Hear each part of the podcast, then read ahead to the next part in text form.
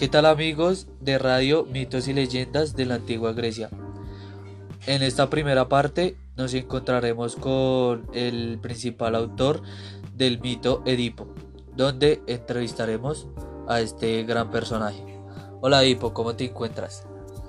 Muy bien, muchas gracias por la invitación. Eh, empezaremos con unas pequeñas preguntas. Entonces, la primera sería, eh, ¿por qué te pusieron el nombre de Edipo? Bueno, creería yo que Edipo eh, fue porque mis padres, cuando era muy chiquillo, me, me abandonaron y me dejaron con unos pastores abandonado en una lejanía y allí para que yo no caminara me pincharon la planta del pie con uno de mis botones de mi camisa y mantenía yo el pie totalmente hinchado, infectado y a raíz de eso eh, me pusieron Edipo. Eh, ¿Qué pensaste al saber que el oráculo te predijo el futuro? Bueno, em, fue algo muy difícil, muy, difícil aceptar, pero yo tuve que huir de la escena porque consideraba que no quería eso para mí ni para mi familia, que eso fuera una maldición en mi vida.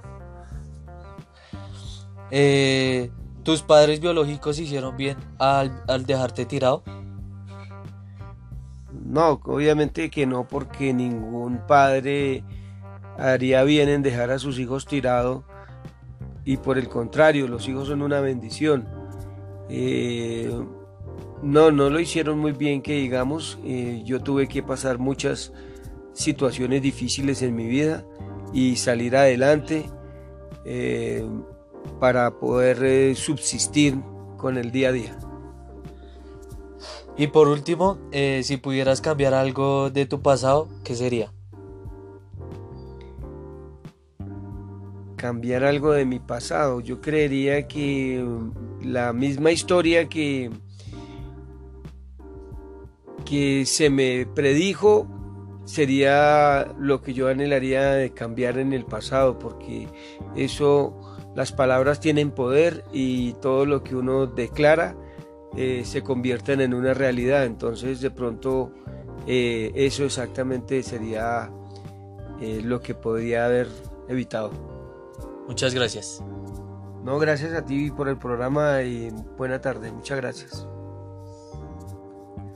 En esta segunda parte grabaremos a, a la princesa Yocasta eh, entonces empezaremos eh, con la primera pregunta. Eh, ¿Crees que lo que predijo el oráculo se podría evitar?